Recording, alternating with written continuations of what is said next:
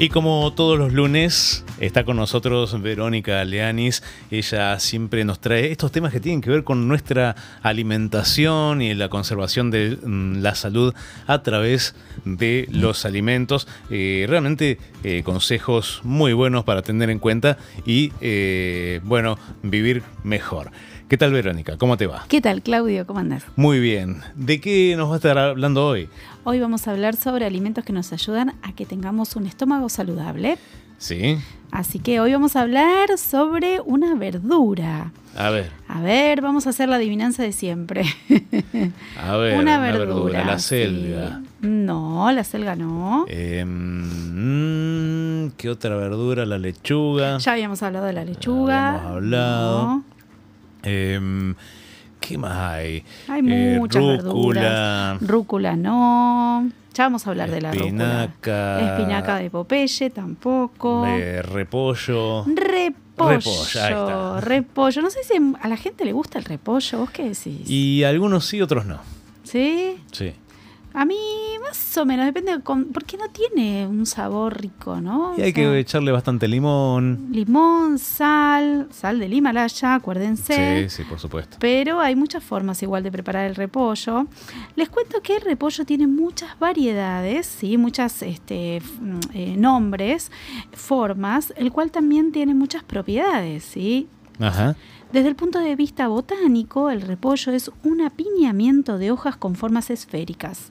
Todas las variedades actuales de los coles derivan del col silvestre que todavía puede encontrarse en las costas de Francia y de Inglaterra.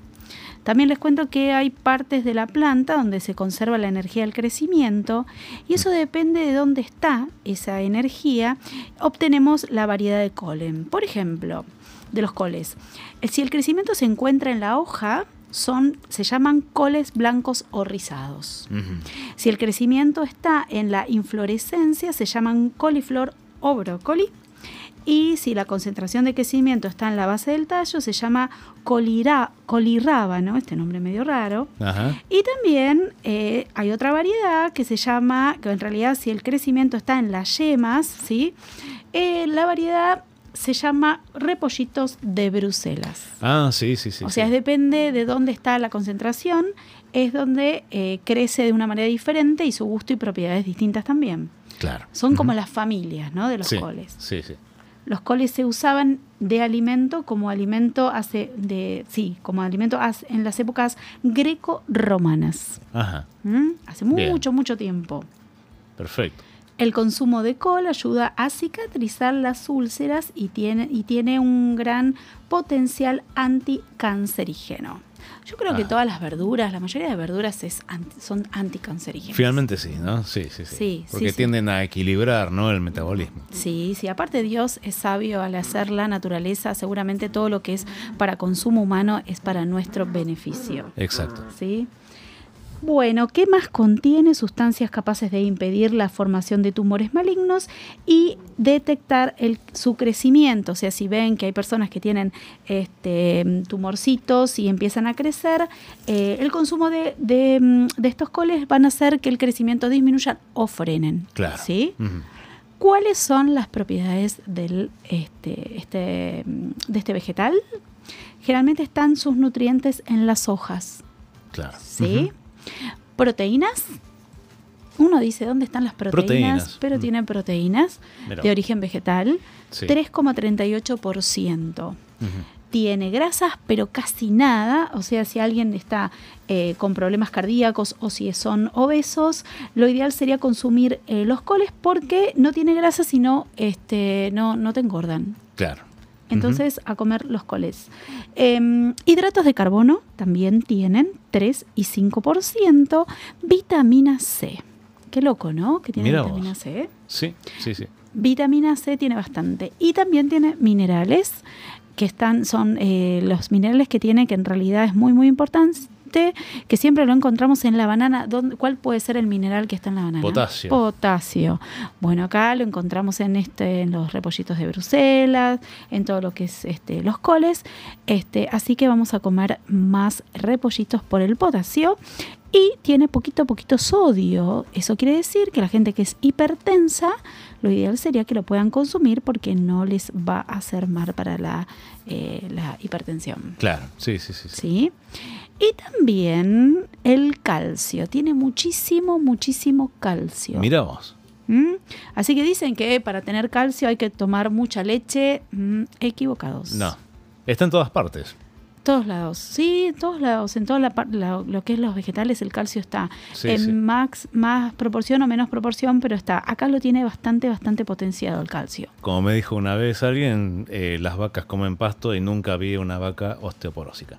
Ah, buen, buen dato, es verdad. Sí, sí. Y son grandes, ¿eh? Sí, ¿no? Sí. También les cuento, oyentes, que es laxante porque tiene una fibra que regula el tránsito intestinal. ¿Mm? Muy bien. Eh, ¿cómo, ¿Para qué nos beneficia el consumo de repollo? Si tenés úlceras gastroestinales, las hojas del repollo tienen capacidad de cicatrizar, de cicatrizar la piel, ¿sí? Mm, si tienen trastornos del estómago, como habíamos hablado, una cucharadita de jugo de repollo hace bien para el estómago y alivia la inflamación del estómago. Eso se puede hacer con eh, una juguera. ¿Sí? Bien. En una juguera poner el repollo, el, la fibra va por un lado y el jugo y eso con eh, la cucharadita te va a aliviar. Bárbaro. Si hay parásitos intestinales, ¿qué pasa y qué vamos a hacer? El jugo de repollo también los expulsa a los Jugo. parásitos. Bien. ¿sí? Así que son los enemigos del- de los parásitos el jugo de repollo. Bueno. Si sos gordito, tenés obesidad, se puede consumir perfectamente porque tiene poquitas calorías.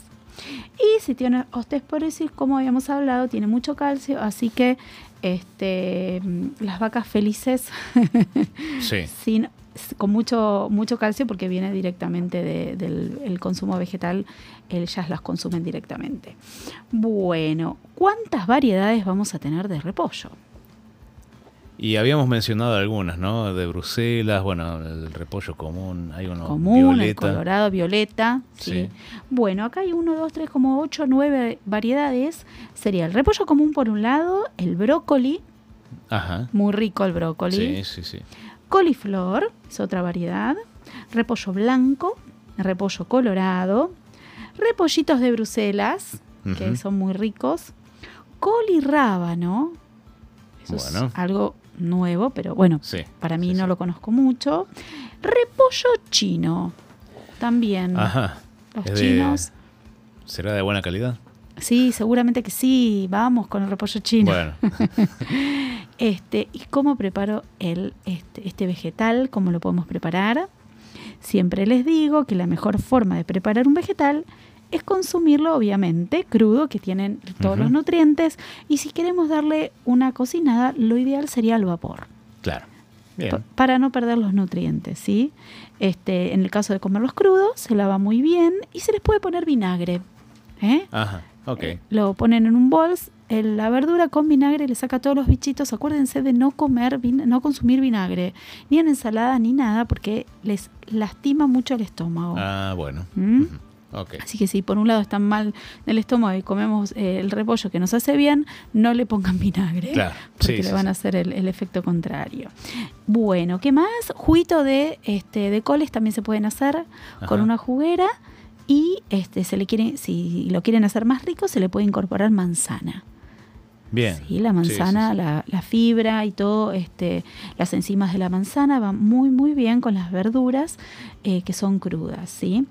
Y bueno, si no lo quieren comer este, con juguito o al vapor, se puede consumir perfectamente hervido, pero va a perder un poquito los nutrientes, pero va a ser rico igual, Bárbaro. ¿eh? en un pucherito.